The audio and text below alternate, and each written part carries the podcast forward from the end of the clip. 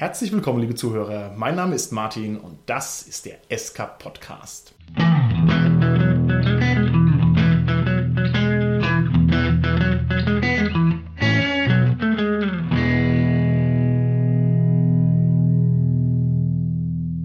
Mit mir heute im Studio sind meine lieben Gäste, die Sarah, der Carsten und der Holger. Hi, hier ist die Sarah. Hallo, hier ist der Carsten. Ja, hallo, der Holger hier. Unser heutiges Thema ist das liebe Geld. Wir wollen uns mal darüber unterhalten, was man so fürs Hobby ausgibt, was man wie investieren kann, was es so für unterschiedliche Käufertypen gibt, Preise und so weiter und so fort. Und bevor wir damit jetzt anfangen, würde ich euch gerne mal eine Frage stellen, liebe Gäste. Hättet ihr gedacht, dass dieses Podcasten so unglaublich lukrativ ist? Ich meine, ihr müsst euch das überlegen. Wir sind jetzt vielleicht gerade mal zwei Minuten auf Sendung und jeder von euch hat jetzt schon 500 Euro verdient. 500 Euro? Krass, ne? Ich habe auch gedacht, dieses Podcasten, das wäre ein reines Sache, wo man einfach reinbuttert, aber es stimmt gar nicht. Und wir machen das so, heute ausnahmsweise. Bitteschön, Sarah, einmal für dich. Carsten, da für dich. Okay, Gibt es das heute mal einfach hier auf die Kralle, bitteschön. So, aber jetzt gebe ich euch das nur deshalb direkt auf die Kralle, Aha. damit ihr unseren Zuhörern mal sagt, was ihr euch jetzt von diesen 500 Euro kaufen werdet. Auf geht's, Sarah. Äh, 500 Euro ist aber gar nicht so viel. Ja, für uns Podcaster nicht, aber für die einfachen Menschen da draußen an den Empfangsgeräten ist das schon ein bisschen mehr Geld. Sarah, was kaufst du dir von den 500 Euro? Also ich kaufe mir als erstes etwas, was ich lange Zeit verpasst habe, und zwar den nächsten Teil der großen Bruderkrieg-Reihe des Warhammer-Universums, weil die Bücher verdammt nochmal alle vergriffen sind und der zehnte Teil mittlerweile 50 Euro bei Amazon kostet. Obwohl okay. dieses Buch ursprünglich, glaube ich, mal 9 Euro gekostet als Taschenbuch. Alles klar. Also das würde ich mir auf jeden Fall kaufen. Dann würde ich auf jeden Fall, weil ich das schon so lange gerne mal gemacht hätte, an einem Bogenbaukurs teilnehmen, bei dem man auch gleich Bogenschießen lernt. Also nicht nur Bogen schießen, sondern Bogen bauen. Ganz genau. Bist du mit der Nerfgun nicht mehr ausgelastet, liebe Sarah? Nein, ich brauche auch noch einen Bogen für Au, zu Hause. wow, wow, wow, wow. Dann brauche ich außerdem unbedingt das Gigantenmodell von den Trollbloods, das neue, den Glacier King von Wormhorts. Wir sprechen hier über bemalte Männchen und so, ne? Na, Unbemalt zum selber zusammenbauen für 125 Euro. Okay, alles klar. Eine stolze Summe. Eine Deswegen, ja, eine Figur. Ich Okay. muss zugeben. Das sind ja nicht mal Fortschrittpreise hier. Also, Dann natürlich ganz unbedingt das Spiel Pillars of Eternity, weil es noch fehlt im Regal.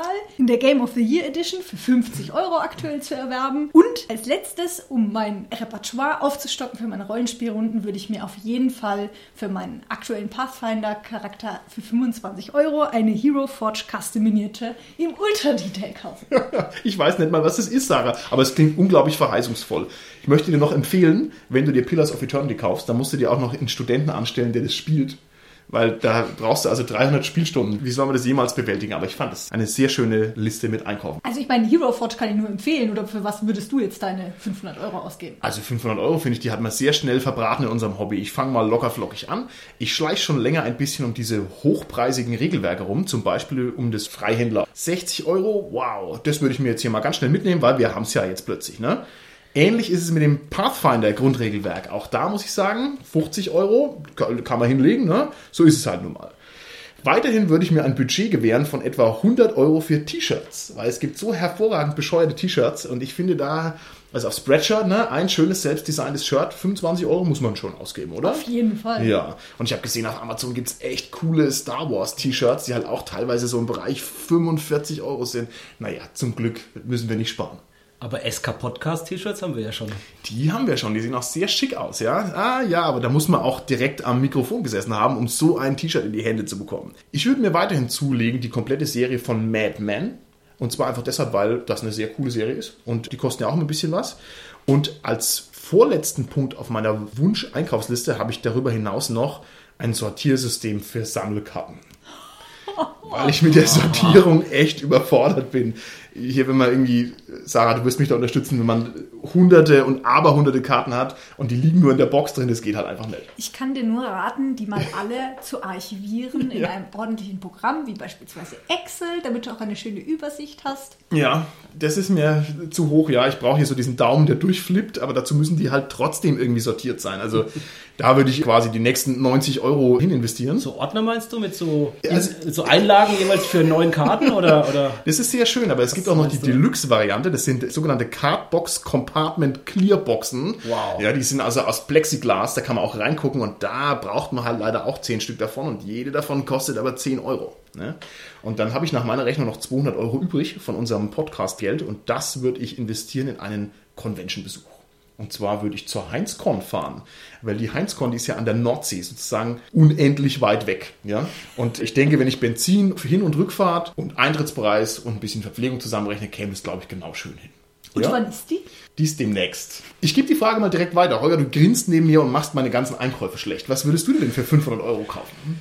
Ja, ich habe ein bisschen geguckt auf meinen diversen Wunschlisten und ich habe sogar etwas gefunden, das wirklich ziemlich glatt 500 Euro kostet. Das ist wirklich auch nur ein was. Beziehungsweise es sind zwei getrennte Sachen, die aber zusammengehören. Nennt sich Modernist Cuisine. Das ist eine siebenbändige Buchreihe über die Molekularküche aus dem Taschenverlag. Das kenne ich. Das ist sau cool. Das würdest du dir kaufen? Ja, kostet halt 500 Euro. Ziemlich genau. Und Boah, würdest boah. du es dann auch benutzen? Selbstverständlich, habe ich schon gemacht. Halt ohne das Buch. Ja, was ist das genau? Ja, in der Molekularküche bereitest du normal schmeckende Speisen zu, die dann seltsam aussehen. Also du kannst dann Flüssigkeiten in so Kügelchen machen, kannst dann quasi nach Erdbeer schmeckenden Kaviar produzieren und sowas. Okay. Oder was wie Kaviar aussieht zumindest. Letzt uns dann mal ein, wenn das. Äh, Kann ich machen, ja. okay, hervorragend. Auch Schokottenform, so Plätzchen backen oder sowas. Schokottenplätzchen, sehr Naja, schön. da wird halt viel mit irgendwelchen wissenschaftlichen Methoden gearbeitet. Also du machst dann zum Beispiel auch Eis mit flüssigem Stickstoff und sowas. Also So, So bestimmte. Aggregatzustände. Genau. Gibt es dann auch die Dissertation zu Spaghetti Bolognese oder wie ist das dann? Nee, aber da gibt es, glaube ich, eine EU-Norm dazu. also für die Pizza Margarita gibt es eine. Lieber Carsten, du bist dran. 500 Euro liegen auf dem Tisch. Was machst du damit? Ja, ganz so differenziert wie ihr kann ich es nicht, aber ich interessiere mich jetzt schon längere Zeit wieder mal für einen Tabletop. Ich denke, ich würde dann einsteigen richtig in das X-Wing, also dieses Star Wars Tabletop-Spiel und mir da noch außer dem Grundsatz, das habe ich schon, aber jetzt noch ein paar Erweiterungen dazu kaufen, mal vom Imperium und von den Rebellen. Und dazu dann auch noch dann das Star Wars Rollenspiel. Ich glaube, da gibt es mittlerweile zwei verschiedene sogar. Dieses, Also da noch dazu was kaufen, denke ich. Und wenn du mich mitnimmst, würde ich vielleicht sogar noch mit auf die Handscon fahren. Und wenn noch Geld übrig ist. Da hast du bestimmt kein Geld mehr übrig, oder? Ich wollte es gerade sagen, dass diese Ja. X-Wing-Geschichten, da gibt es auch Sammlerpreise im Mittel. Da schieben wir dir vielleicht von unserem Geld noch ein bisschen was rüber, dass du auch Das ist ein aber lieb gescheites von euch. Schwadron Ja. zusammenkriegst. Okay, jetzt möchte ich gerne von euch wissen, lieber Cast, was war denn eure letzte Nerd-Anschaffung, die ihr getätigt habt? Sarah. Ich habe mir Fallout 4 für die Playstation gekauft, aber weil ich keine Playstation hatte, musste ich mir die leider auch noch dazu kaufen. Was will man machen? Was will man machen? Was will man machen? Ich kann es voll und ganz nachvollziehen. Carsten, dein letzter Einkauf. Das DSA-Abenteuer mit diesem Mitwald, das ist so dunkle Zeiten, das ist so ein Schülerprojekt gewesen, wo ein Lehrer, glaube ich, mit seinen Schülern da als Kursprojekt DSA-Abenteuer geschrieben hat. Finde ich sehr interessant. Hast du mal reingeguckt? Taugt es was? Noch nicht gelesen, aber die Projektidee finde ich sehr interessant. Okay, sehr schön. Ich habe mir was ganz Günstiges gekauft und das war das Shadowrun Grundregelwerk in der A5-Ausgabe. Kostet nur 10 Euro. Oh, über diese neuen Softcover-Grundregelwerkausgaben müssen wir auch noch reden, weil es ein ganz interessantes Thema ist. Meine jüngste Erwerbung war Die Welt von Splittermond. Die habe ich für einen Bekannten gekauft. Machen wir direkt weiter. Was war denn der teuerste Nerdkauf in eurem Leben, den ihr bisher getätigt habt? Also ich weiß nicht, ob man das jetzt Nerdkauf nennen kann, aber ich habe mir einen schönen großen Fernseher gekauft, mit dem man auch über 3D im Dual Play spielen kann. Wenn du nicht nur Sport drauf anschaust, ist es ein Nerd-Einkauf. Ja? Das ist die Grenze. Carsten, wie schaut's aus bei dir? Deine teuerste Nerd-Anschaffung? Ja, ich überlege so, also so an Einzelstückpreisen komme ich nicht über 100 Euro. Ich habe mir das Shadowrun 4er Regelwerk gekauft in der Sonderedition, das waren glaube ich 100 Euro. Das The Genesis Regelwerk, die Neuauflage, zwei Bände zusammen waren 100 Euro. Ein Originalbild von einem sehr guten Künstler hier, das waren auch so um die 100 Euro. Wenn ich aber noch richtig nachdenke, was wirklich teurer war, war noch, das war vor 2000 in meiner Zeit in der Star Trek-Szene, da sind wir zu einer Con nach England gefahren, das war die Generations Con, da war der gesamte Cast von The Next Generation, von den Schauspielern anwesend, das war in dieser Royal Albert Hall. Und dann waren wir halt mehrere Tage, haben dann auch Shopping gemacht, waren im Forbidden Planet in London und mit Flug und allem. Und das war noch in D-Mark, aber das war natürlich schon auch einige, viele hunderte, besser, viele hunderte D-Mark waren. Das ist ja mal ein cooles Projekt. Ich möchte ja einmal im Leben auf die GenCon, aber das werde ich wahrscheinlich nicht schaffen in Amerika. Indianapolis. Ja, naja, gut, schauen wir mal.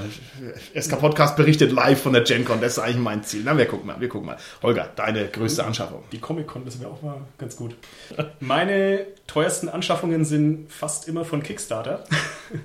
Da speziell das Conan-Brettspiel, das hoffentlich demnächst jetzt mal kommt, also losgeschickt wird und dann bei mir ankommt. Und ich habe mir die Deluxe-Variante mit allen verfügbaren Extra-Boxen und was weiß ich gekauft. Und das waren im Bereich 350 Euro. Genau weiß ich es jetzt nicht, aber Liegt da auch ein kurzer Text drin, in dem dir das Geheimnis des Stahls erklärt wird. Das kostbarste in der Conan-Welt.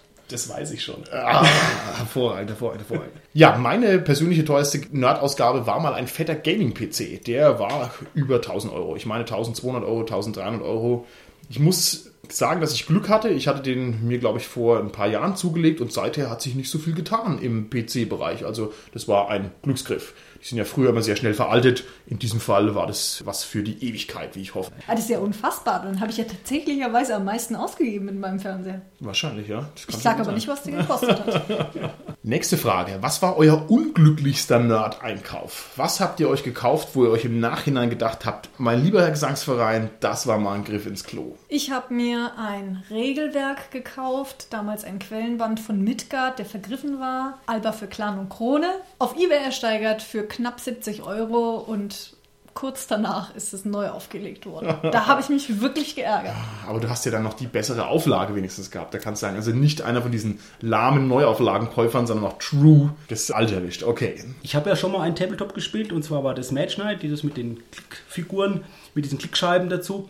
Und das war halt ein richtiger Boom, da wurde es auf allen Cons gespielt und irgendwann halt mal hat es dann der Verlag eingestellt und dann sind die Preise so gefallen. Ich habe für Einzelfiguren bis zu das waren so Promo-Figuren, die halt auch wichtig waren fürs Spiel, bis zu 100 Euro gezahlt. Also für zwei Figuren jeweils 100 Euro. Und halt natürlich ganz viele Editionen, ganz viele. Also da habe ich sehr viel Geld gelassen auch. Und mittlerweile ist das wahrscheinlich alles, was eigentlich vom Wert her für den gelben Sack. Eine schöne Sache hat, ich habe mal die deutsche Meisterschaft gewonnen, Schön war dann gesagt. als Gewinn in Indianapolis auf der GenCon. Oh mein Gott. Oh mein Wenn du Gott. das schon oh mein erwähnst. Gott. Ja, alles klar. Da, hm. So schnell zerplatzen die Seifenblasen, ja, die Illusionen. Also Gratulation, da bist du uns also weit voraus, lieber Carsten. Aber das Der hat, sich, das hat sich bestimmt überhaupt nicht gelohnt, oder? Oh, naja, das war schon schön. Ich kann es ja jetzt auch im SK-Podcast nochmal hier erzählen an der Stelle. Allein deswegen. Martin, da musst du einfach mal die deutsche Netrunner-Meisterschaft gewinnen, dann wirst du vielleicht auch mal irgendwie geschickt. Also gut. Okay, da, da hast du recht, habe ich was vor. Holger, wie schaut's bei dir aus? Gleiche Antwort wie gerade eben schon, auch Kickstarter. Weil da halt manchmal, also selbst wenn die Projekte erfolgreich durchfinanziert werden, irgendwelche Schindluder getrieben werden, beziehungsweise die Leute sich verschätzen mit den Kosten, ja, also man kriegt dann halt manchmal das Zeug einfach nicht geschickt oder es ist echt schlechte Qualität im Vergleich zu dem, was sie irgendwie gezeigt haben. Also ja, Könntest du schätzen, wie viel Geld du da schon in den Sand gesetzt hast? im Sinne von, dass mir Sachen nicht geschickt wurden, vielleicht 150 Euro. Okay, aber da müssen wir auch mal eine Folge drüber machen, über die ganzen Kickstarter-Geschichten. Ich Ja. finde, das ist auch super interessant. Heben wir es uns mal auf, ne? Wir klammern es mal ein kleines bisschen aus, aber das ist nicht vergessen. Mein persönlichster, dämlichster Fehlkauf war ebenfalls ein Gaming-PC, damals noch im D-Mark-Bereich. Der hat also auch irgendwie 1000 Mark gekostet. Lang ist es her. Und der war dann gleich kaputt. Und da war ich aber nur ein Schüler und hatte also irgendwie schlimm zusammengesparte Markstücke da rein investiert und war dann quasi völlig aufgeschmissen. Also hatte nicht mehr die Ressourcen, das irgendwie zu ersetzen. Ganz, ganz Hast tragisch. dann keinen Computer mehr gehabt. Doch, man hat dann schon irgendwo wen angeschnort oder weiß ich was oder viel geschraubt. Das ging ja damals auch noch gut, wenn man was drauf hatte. Aber ist, jedenfalls, da war ich echt enttäuscht und richtig auf den Brettern sozusagen auch.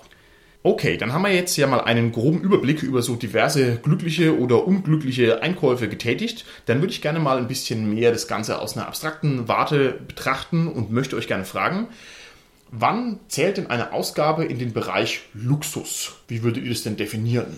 Also entweder wenn es von der Qualität her, sagen wir mal, nur gut ist und ziemlich viel Geld kostet, was man vielleicht dann so gar nicht sieht, wie das irgendwie zustande kommen könnte, der Preis. Oder wenn die Zugaben nutzlos sind. Also das bedeutet, wenn du einen unsinnigen Kauf tust sozusagen, dann ist es ein luxuriöser Kauf. Habe ich es richtig verstanden? Ja, so okay, ungefähr. alles klar. Also für mich würde ich sagen, alle Objekte, die ich mir kaufe und sie nur in den Schrank stelle oder an die Wand hänge. Also keinen Nutzen daraus ziehe, außer dass ich es schön anzuschauen finde und vielleicht den anderen zeigen kann, was ich da Schönes in meiner Vitrine stehen habe. Also quasi der Sammleransatz, ne? Also sozusagen etwas für den persönlichen Besitz, weil Das, das rein Besitzens halber. ich finde nämlich irgendwas herzeigen können ist ja auch schon ein Nutzen, halt auf eine andere Art und Weise. Aber wenn ich damit sozusagen ein bisschen hausieren gehen kann, dann habe ich dadurch halt vielleicht Prestigegewinn oder wie auch immer man das nennen will, dann wäre es ja nicht völlig nutzlos. Nee, aber es wäre irgendwo ein Statusgegenstand. Okay, also es würde nicht der realen Absicht entsprechen, kann man das so sagen. Also du kaufst jetzt ein teures Rollenspielbuch, aber spielst das Rollenspiel nicht, sondern es steht nur in der Vitrine rum, damit die anderen sagen, oh cool, du hast es ja hier. Das meinst du dann. das wäre luxuriös, alles klar. Ich würde noch einen Schritt weiter gehen, was du gerade gesagt hast, Sarah. In der Form, dass ich sage, ich würde was kaufen, was irgendwie nicht notwendig ist. Also das ist ja auch eine Notwendigkeit zu sagen, jetzt ich gebrauche es auf eine Art und Weise. Fallen natürlich sehr viele Sachen drunter, weil letztendlich die Frage sind, sind Rollenspiele zum Beispiel notwendig? Naja, Ich finde, da können wir gerade mal drüber reden. Also das ist nämlich genau der Kernpunkt, der interessante der Frage. Was ist jetzt mit Rollenspielprodukten? Also wir werden uns einig sein, dass man Rollenspielprodukte nicht zum Überleben braucht, so, um über den Tag zu kommen. Ne? Aber einen Nutzen haben die schon. Einmal hat es einen unheimlich hohen Entertainment-Wert, dann ist es unglaublich inspirierend und anregend und außerdem gibt es natürlich Socializing-Punkte. Da wird mir jeder zustimmen, dass das ein echter Wert ist. Also quasi was mit anderen Menschen machen, sich amüsieren, soziale Kontakte knüpfen und damit ist es doch nicht wertlos. Das ist ja gerade eine absolute hochwertige Investition zu sagen, ich hole mir jetzt, keine Ahnung, Shadowrun und bin dann die nächsten drei Jahre glücklich mit meiner Shadowrun-Runde. Oder wie seht ihr das? Wir lauter Rollenspieler hier, ne? Nee, Keiner will mir widersprechen. also- ah, ja, es ist, weil, weil es irgendwie doof ist, aber letztendlich, so wie du es jetzt ausgeführt hast, würde ich dir voll zustimmen. okay. Was ist denn mit der teuren Leberwurst? Ist das eine Luxusausgabe? Jein, es kommt halt auch wieder darauf an, ich denke, welche Gefühle es bei dem Käufer auslöst. Wenn sich der halt sehr, sehr drüber freut und wenn das was ganz Tolles ist für den, das zu essen, dann ist das natürlich irgendwo Luxus, aber es ist ein berechtigter Luxus. Okay, ich kaufe mir jetzt ein Buch über Karl den Großen, ja, weil wir zum Beispiel das Schwarze Auge spielen und ich möchte meinen Mittelalter-Skill in der echten Welt erhöhen. Da ist natürlich Karl der Große jetzt eine falsche Wahl, aber das macht nichts. Ich kaufe es mir trotzdem. Ist das eine Luxusausgabe, ja oder nein? Sarah? Na, du könntest da auch in die Bibliothek gehen, oder? Ah, okay, ich könnte es quasi noch günstiger bekommen. Das ist Ja. richtig. Oder ich könnte Wikipedia lesen. Einverstanden, würde ich dir zustimmen. Das ist richtig. Okay. Vielleicht um Wikipedia minimal wieder zu entkräften, die ganzen alten GURPS-Bücher, das war ja damals dieses Zeitreisen, was weiß ich, was es da gab, Ja, Roboter, ja. das waren ja wirklich Lexikons für diese Themen. Also das war, bevor es das Internet großartig gab, gute Zusammenfassungen und die, die sind auch jetzt extrem teuer zu kaufen eigentlich. Also doch Luxus? Ja, mittlerweile schon, aber damals war das halt so, das hast du halt gebraucht, weil du dir sonst die Infos echt schwer zusammensuchen musstest. Also schön, dass du das ansprichst. Ich bin ja ein großer Fan davon und ich stolper immer über diese Einzelprodukte von GURPS. Ich hoffe, man spricht das so aus. Das heißt irgendwie GURPS oder was. Ein, schrecklicher Name. Da haben sie also schlimm daneben gegriffen, die Jungs. Aber das ist richtig. Die sind wirklich schön zu lesen, weil die wie so eine Abhandlung sind über ein bestimmtes Thema und das macht schon echt Bock. Also worauf ich hinaus will, die sind heutzutage immer noch wertig. Also die sind noch nützlich, weil du trotzdem immer noch Zeit bräuchtest, um das selbst dir auf Wikipedia zusammenzusuchen. Stimmt, die haben einen Mehrwert gegenüber Wikipedia. Alles klar. Ich gehe mal die Frage ein bisschen von der anderen Seite an. Was zählt denn alles unter Nerdkram? Also gehen wir mal weg vom Luxus, sondern sagen wir mal, was ist denn alles Hobbyzeug? Wie würdet ihr das definieren? Ich kann aufzählen. Bücher, Spiele, Brettspiele, Rollenspiele, CDs, Musik, DVDs, Serien, Filme. Me- äh, halt, Ich würde sagen, du hättest jetzt im weitesten Sinne Medien gesagt. Ich, ich vereinfache es mal ein bisschen. Aber wenn du mir zum Beispiel sagst, Bücher sind Nerdkram, echt wahr. Wenn ich jetzt die Wahlverwandtschaften von Goethe lese, ist es auf einem Level mit der Zoobotanica, der Kreaturenspielhilfe von Schwarzen Auge. Ja, hat es denselben Nerdwert? Also ich glaube schon, dass man irgendwo einen Roman beispielsweise vom Duden unterscheiden müsste. Den Duden finde ich jetzt nicht besonders nerdig. Da möchte ich jetzt nicht widersprechen. Aber ich könnte jetzt was konstruieren. Angenommen, wir wären ein Podcast von Lexika-Sammlern. Und wir würden jetzt darüber reden, welche tausende verschiedenen Lexikons wir im Prinzip haben. Dann wäre das sicherlich auch nerdig. Richtig, natürlich. Und man kann auch jedes beliebige Element des Lebens bis zur Nerdigkeit intensivieren. Ne? Wenn ich jetzt mit euch mich hier über irgendwelche grammatischen, diffizilen Feinheiten austausche, dann kriegt das schon auch so einen nerdigen Touch. Du meinst beispielsweise, ob es nun Lexika oder Lexikons Ich heißt? niemanden verbessern hier an meinem. Wir sind ein Podcast der Liebe und des euch Friedens. aussuchen. Genau, genau, genau, genau.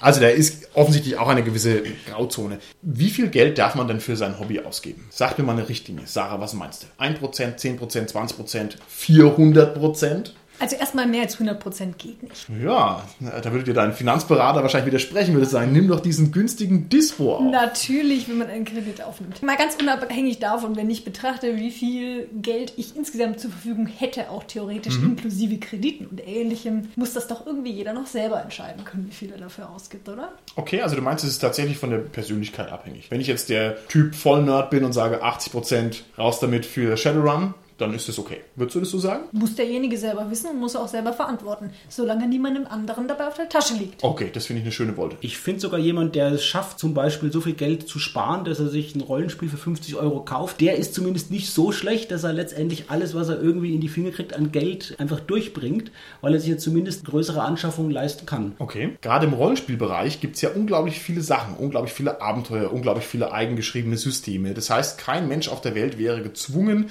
da auch nur einen Cent auszugeben. Man könnte die komplette Rollenspielerei gratis machen. Und wenn ich mir jetzt hier mein schönes Rollenspielregal angucke, dann kann ich da definitiv sagen, das war nicht so ganz gratis, sondern da sind viele, viele Euros reingerollt. Was sagt ihr denn dazu?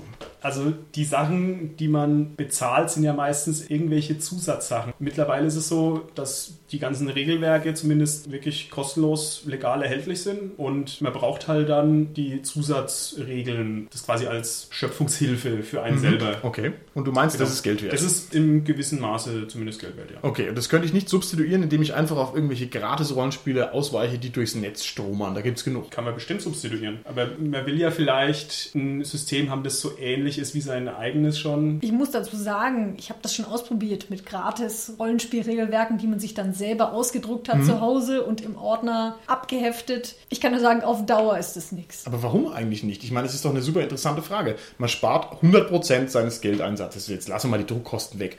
Wieso ist das keine Alternative, die man machen möchte? Ich sag bloß, wenn man es im Print haben möchte, dann ist es auf lange Zeit keine Alternative, weil die Blätter ständig die Löcher ausreißen und die Seiten durch die Gegend Okay. fliegen. Dann klicken irgendwann die Seiten ab und dann sieht es nur noch aus wie Schindluder. Da habe ich doch lieber ein schönes Hardcover-Buch. Okay, also ein Qualitätsvorteil, den hat man dadurch auf alle Fälle. Ja. Das ist richtig. Vorteil natürlich von so PDFs ist einfach auch, dass ich Stichwortsuche machen kann und manchmal schneller Sachen einfach finde, als wenn ich irgendwie aufs Register nur angewiesen bin. Ich denke, man kann sehr gut ein Rollenspiel spielen, jahrelang, ohne dafür überhaupt groß Geld auszugeben. Es gibt ja auch viele Runden, die haben festen Spieler, da, da hat der das Regelwerk. Dann macht er vielleicht noch eigene Abenteuer. Also letztendlich gibt es schon. Also ich würde gerade sagen, Rollenspiel finde ich ist ein sehr günstiges Hobby. Wenn ich das jetzt vergleiche zum Beispiel mit einem Hobby wie, was ich, wenn ich jetzt Fußballfan bin und fahre immer auf Fußballspiele, was die kosten.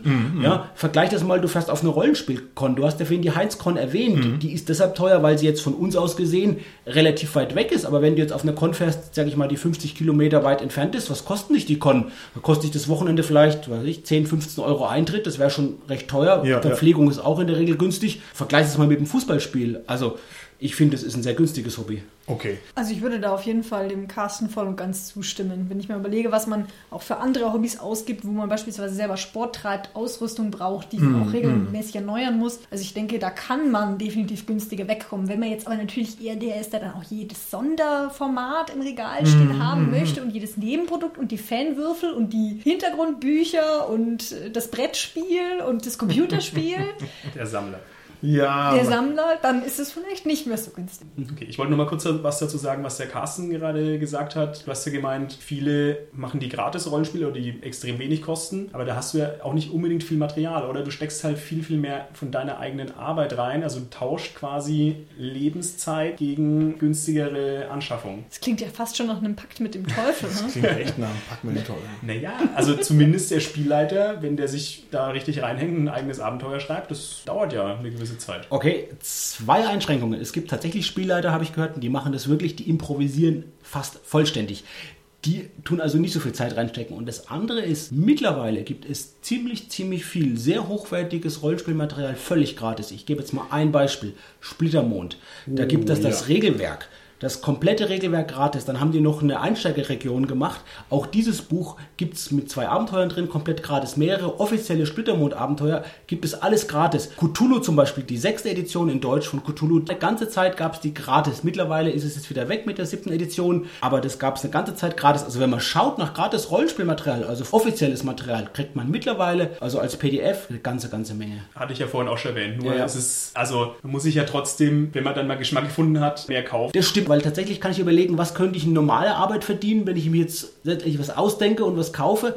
Das finde ich einen guten Ansatz zu sagen. Das ist letztendlich so ein bisschen ein Trade-off von Lebenszeit letztendlich, die ich investiere, zu sagen, ich kaufe mir jetzt ein Abenteuer, habe damit weniger Arbeit in der Vorbereitung, weil ich da von guten Ideen von anderen Leuten profitiere. So kann man es auf jeden Fall sehen, ja. Ist was dran. Okay, da möchte ich den Ball von dir direkt mal aufgreifen, lieber Carsten. Du hast jetzt sehr schön uns ein paar gratis Produkte vorgestellt, die es im offiziellen Rollenspielkosmos gibt. Wir müssen mal über die Preise in der Rollenspielszene reden. Das finde ich ganz wichtig.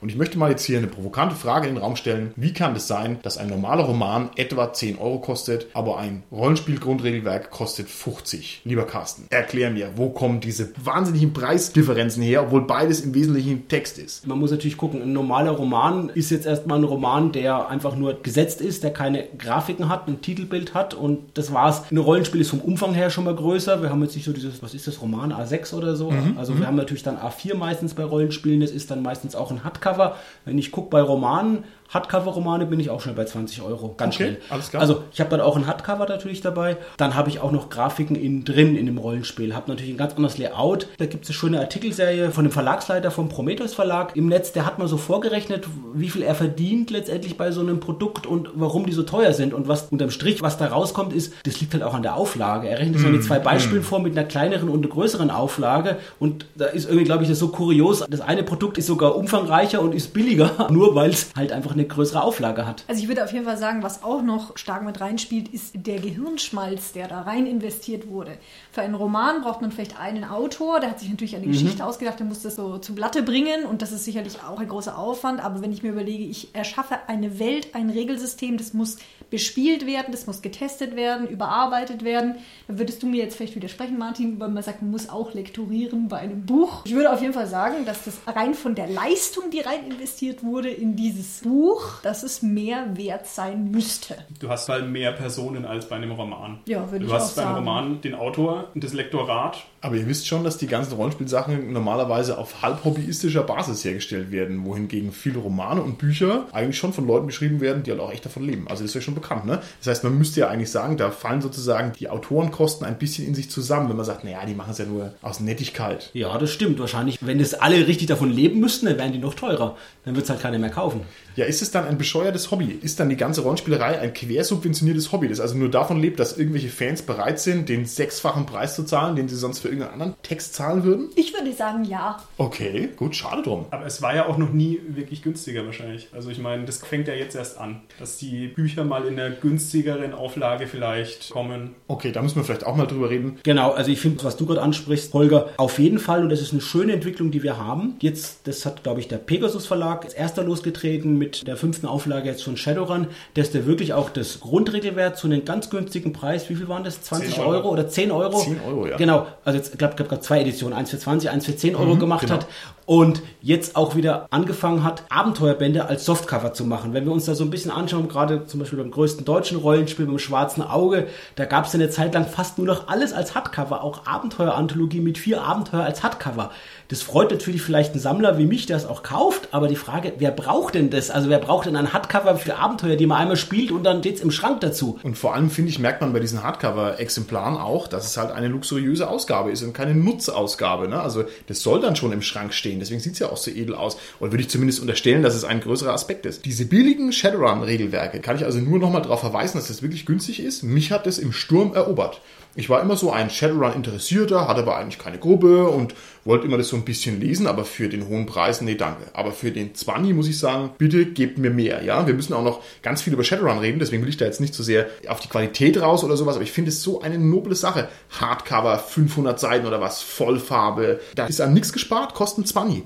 Und meine Informationen aus der Verlagswelt sind dahingehend, dass die also irre Verkäufer haben. Da haben wohl viele Leute wie ich gesagt, naja, mal für 20 gern. Aber ganz ehrlich, wen wundert das, oder? Ja, eben. Weil für so ein Regelwerk, für das man 60 Euro hinlegt, wie jetzt bei Freihändler, da überlegt man sich schon dreimal, ob man das wirklich Ja. braucht, gerade wenn man das System nicht kennt. Und ich Ja. glaube, da gibt es auch keine gratis Regelwerke im Ja, Internet dafür genau. zu erstehen. Da vielleicht noch, das sind ja beides eigentlich nur Lizenzprodukte. Also man hat da gar nicht so die unglaublichen Produktionskosten. Shadowrun Ja, ja. musste ja quasi nur ins Deutsche übersetzt werden. Freihändler im Endeffekt auch nur. Also Unterschied ist da schon gewaltig. ist ein guter Aspekt, aber wenn man jetzt schaut, die anderen Verlage, die haben jetzt auch wirklich da mitgezogen. Nehmen wir zum Beispiel jetzt Ulysses, die Schwarze Auge haben, die jetzt auch beim Schwarze Auge dann mehrere Regeleditionen ge- rausgebracht haben, die auch wirklich günstiger sind. Da gibt es eine vollfarbige Regeledition, kostet glaube ich so um die 50 Euro. Die haben aber auch eine abgespeckte Regeledition als Softcover mit Schwarz-Weiß drin für glaube ich 20 Euro so. Also die haben jetzt auch nachgezogen, auch wieder mit Softcover-Abenteuern oder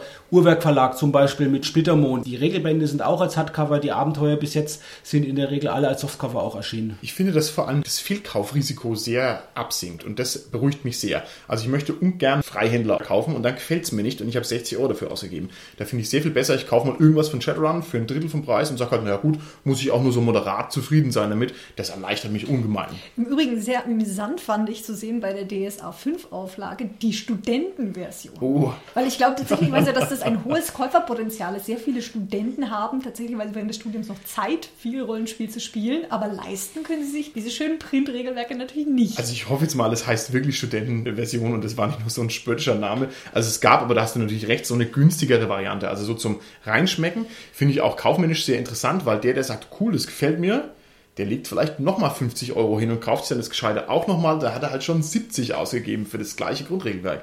Also ist schon clever. Wie steht ihr denn zu PDFs? Seid ihr jemand, der sagen würde, okay, dann kaufe ich mir halt mal von DSA 5 das PDF. Ich weiß jetzt gar nicht, ob es das gibt, aber es würde mich wundern, wenn es nicht auf dem Markt wäre. Ist es eine Option für euch? Das Problem, was ich da immer sehe, ist, die kosten fast das gleiche wie die Printversion. Zumindest, wenn ich mir Shadowrun oder so angucke, also da kostet das PDF nicht signifikant weniger, glaube ich jetzt zumindest. Das stimmt. Was da eine gute Strategie ist, was viele englische Verlage machen oder amerikanische Verlage bringen, kaufst ganz normal das Buch und kriegst dafür das PDF gratis mit dazu. Das finde ich eigentlich in dem Sinne interessant, dass du mehrere Möglichkeiten hast, das zu machen. Ich habe gehört, aber da muss ich jetzt ein bisschen im Trüben stochern, dass es in Deutschland vor allem ein verkaufs- und lizenzrechtliches Problem ist. Also man kann nicht einfach so die Sachen zusammenbandeln, es ist irgendwie komplexer. Habe ich auch gehört, dass es jetzt nochmal neu entschieden wurde. So, also das Ja. war, glaube ich, möglich und ist jetzt irgendwie mittlerweile oder wird Okay. es nicht mehr möglich sein. Genau. Okay? Also ich muss sagen, ich habe das beispielsweise ganz gerne genutzt. Bei Midgard gibt es ganz günstige Abenteuer für so 5 Euro im- im Online-Shop zu erwerben. Bei Abenteuern gerade finde ich es eigentlich ganz angenehm, weil ich mir meistens eh nur die Sachen ausdrucke, die irgendwie Quellenmaterial sind oder ähnliches. Beim Rest markiere ich mir was oder mache mir noch handschriftliche Notizen. Das brauche ich jetzt unbedingt nicht in Print und gerade nicht für 20 Euro. Ja, ja. Oder so Kleinigkeiten wie beispielsweise ein Herbarium gab es da auch. Das ist auch eine sehr schöne Sache. Und das brauche ich jetzt vielleicht auch nicht unbedingt im Schrank stehen, aber die Informationen hätte ich vielleicht gerne irgendwie mal zum Durchsehen. Ja, also ich tue mich nach wie vor sehr schwer mit den PDFs. Muss ich ganz ehrlich sagen. Ich finde ein PDF, das liest sich für mich sehr schwierig. Ich kann es nicht mit mir rumzerren. Ich bin da etwas oldschool noch und ich habe mich mit vielen Verlegern unterhalten und wir haben in Deutschland diesen PDF-Markt aktuell noch nicht. Auf Amazon gibt es ja diese massive Werbung seit vielen Jahren hier, äh, Kindle Fire und Kindle Dings und immer auf Frontpage. Und es hat also tatsächlich eine riesen Reichweite, dieser Aufruf, PDFs zu lesen, aber das wird nicht verkauft. Das ist nur in Bruchteilen der Papierverkäufe. In Amerika sieht es anders aus. Bei uns ist es noch kein sich selbst tragendes Ding. Da muss man nochmal unterscheiden, also E-Book als eigenes Format und das PDF, weil das Das nochmal so layout-technisch ein Richtig. bisschen Unterschiede macht. Das Also das normale Buch kriegst du halt gut auf einem E-Book-Reader wieder, ein PDF hängt sehr Das stark stimmt, ab. das stimmt. Also ich nutze es beispielsweise auch bei Pathfinder sehr gerne für meine Zauberorganisation. Weil man jetzt gerade, wenn man wie ein großes Arkanum bräuchte, dann immer die schweren Bücher mitschleppen muss, wenn man irgendwo anders spielt. Da mache ich das zum Beispiel sehr gerne. Ja. Da habe ich auch meinen kleinen E-Book-Reader Ja. Und das ist ganz Da hervorragend. bin ich halt noch grauenvoll oldschooliger. Ich mag es dann viel lieber, wenn mein Spieler sozusagen zwar das PDF hat, aber sich da die einzelnen Seiten rausgedruckt hat und die sich dann getackert hat und hat dann sein Zauberbuch dabei und hat es quasi trotzdem im Papier. Also die idiotischste aller Varianten, aber halt für mein Gefühl die schönste. Aber wenn du die Sonderfertigkeit hast, dass du aus dem gesamten Zauberfundus beliebige Zauber sprechen kannst, möchtest du, dass ich mit 400 ausgedruckten Zauberseiten ankomme? Ja, das möchte ich eigentlich. Das erwarte ich auch von einer anständigen Rollenspielerin. Ja, dann musst du dir das Hardcover kaufen. Was mich jetzt natürlich interessieren würde, wäre, ob unsere Hörer ebenfalls ein gewisses Budget für Rollenspielprodukte haben oder ob die sich auf PDFs einlassen wollen oder ob sie eher Buchleser sind oder wie die so die finanzielle Seite unseres Hobbys mh, so sehen. Also wer uns da ein bisschen Einblicke geben möchte, das ist wahrscheinlich nicht nur für uns interessant, sondern auch für andere Hörer und Kommentarleser. Also das wäre vielleicht einfach eine interessante Geschichte. Fällt mir noch was anderes ein? Man kann ja aktuell auch, so verrückt wie das ist, mit Rollenspielprodukten spekulieren. Da sind ja riesige Gewinnmargen möglich. Wenn ich jetzt ein Buch besitze, das nicht mehr im Print ist, da schießen ja die Preise durch die Decke. Was habt ihr da für Erfahrungen? Also ich denke da gerade mal an die Sonderedition der Fallout 4 Spiele mit dem Pip-Boy, den man sich an den Arm schnallen Ja. kann fürs Smartphone. Also ich glaube auch, dass da viele Geld mitgemacht haben, dass sie sich diese Version gekauft haben und sie ein paar Wochen später auf eBay vertickern. Das stimmt. Und wir kennen auch jemanden, der hat es gemacht. Ist jetzt kein Rollenspiel, aber das ist natürlich ein sehr intelligenter Move. Ich habe mir aus Spekulationsgründen tatsächlich ein schwarzes Auge-Abenteuer gekauft. Und zwar dieses Geheimnisse in den Thermen namenlose Nacht, weil es war gleich limitiert und ich wusste, das steigt im Wert. Und ich hatte recht. Wahnsinn. hä? Ich hätte halt gleich 100 Stück kaufen sollen. Ich blöd, Mann. Ich habe halt nur eins gekauft. Also, ne. Ich habe es auch teilweise, dass ich mir ein paar Sachen mal kaufe, um zu tauschen. Zum Beispiel konnte ich mir ein doppeltes limitiertes Cthulhu-Buch, das war über Cthulhu Ägypten, habe ich getauscht gegen genau dieses Thermenabenteuer. Das hatte ich halt dann mir noch ein zweites Mal gekauft, weil ich schon wusste, das geht auch aus. Ich mache es halt so genau, weil ich keine Sammlerpreise zahlen will, mache ich das eher so, dass ich sage, ich habe dann halt mal vielleicht Sachen noch doppelt und tausche die einfach, wenn mir was fehlt. Auch das finde ich halt einen sehr viel charmanteren Move, muss ich sagen. Umgeht den Zwischenhändler. Und geht jetzt. genau. Du wirkst sozusagen deinen lokalen Rollenspielhändler, dem drehst du halt den Saft ab durch deine Strategie. Das haben wir Nee, gerne. die kaufe ich ja da. Also die kaufe ich ja da. Ich kaufe dir ja da die Sachen. Ich meinte jetzt diverse Online-Plattformen. Ja. Gerade jetzt nochmal zu dem Thermabenteuer. Das wollte ich, das habe ich deswegen nicht bekommen, weil ich habe gewartet, dass es mein lokaler Händler hat und habe nicht äh, gelesen, habe mich, mich richtig informiert und habe gewartet und gewartet, sagt, das müsste doch jetzt mal kommen, ich will es endlich kaufen. Und dann guckt er nach in seinem und sieht, es gibt's gar nicht. Und dann, dann zu Hause im Internet und dann sehe ich, aha, das war nur über einen Verlag. Naja. Aber ich habe ja was anderes zum Tauschen gehabt. Also ich muss zugeben, ich bin für sowas irgendwie immer viel zu langsam. Ich bekomme die Sachen immer nur mit, weil irgendjemand erzählt, hey, hast du eigentlich gehört? Und in dem Moment wäre es schon viel zu spät dafür. Okay, dann habe ich zum Abschluss noch eine etwas ungewöhnliche Frage für euch. Bin sehr gespannt auf eure Antwort. Üblicherweise sind ja Spielleiter knapp in unserem Hobby. Ne? Der, der sich so ein bisschen die Arbeit macht, ja, der ist sozusagen auch begehrt. Würdet ihr denn jemandem Geld bezahlen dafür, dass er meistert? So, ich habe es gesagt. Meistert. Wie schaut's aus, Carsten? Würdest du jemandem Geld geben dafür? Kurze Antwort. Ich würde eine Gegenleistung bringen. Ich würde vielleicht sagen, dann meister ich auch mal bei deiner Runde. Okay. Würdest du Geld bezahlen, Sarah? Also ich weiß ja nicht, was dieses Meistern ist, von dem du da sprichst. Aber ganz davon abgesehen, ich glaube, wenn der Spielleiter mir damit mein perfektes Erfolgserlebnis sponsern würde, dann würde ich ihm vielleicht Geld zahlen. Also Aber nur wenn es dann auch genauso wird, wie ich möchte. Also wie das perfekte Dinner, halt nur das der perfekte Rollenspiel. Ganz Großartig. genau. Würdest du Geld bezahlen dafür, Holger? Wenn es da dann so ein Abo-System gibt, dass man das jede Woche dann, sonst wird es vielleicht ein bisschen zu teuer. Also zum Zeit. einen frage ich natürlich, weil ich immer der Spielleiter bin, ich da so Aha. neue Geldquellen auftun will. Dann zum zweiten frage ich deshalb, weil, weil ich die Geschichten kenne. Das gibt's. Und ich kenne jemanden, der macht das also tatsächlich auch. Und zwar, wenn er sieht, da ist Bedarf nach einem guten Rollenspielmeister, dann kennt er die Situation, da hocken Leute rum, die sagen, ach, wir würden das so gerne mal spielen, aber keiner spielleitet uns das.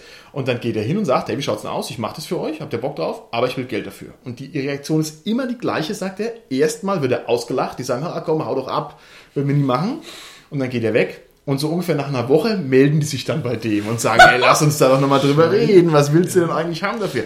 Also, für all die einsamen Meister da draußen, ja, die können sich mal überlegen, ob sie vielleicht ihr großes Talent zu barer Münze umformen wollen. Okay, alles klar. Dann würde ich sagen, sind wir an der Stelle raus. Bis zum nächsten Mal. Tschüssi. Tschüss. Tschüss.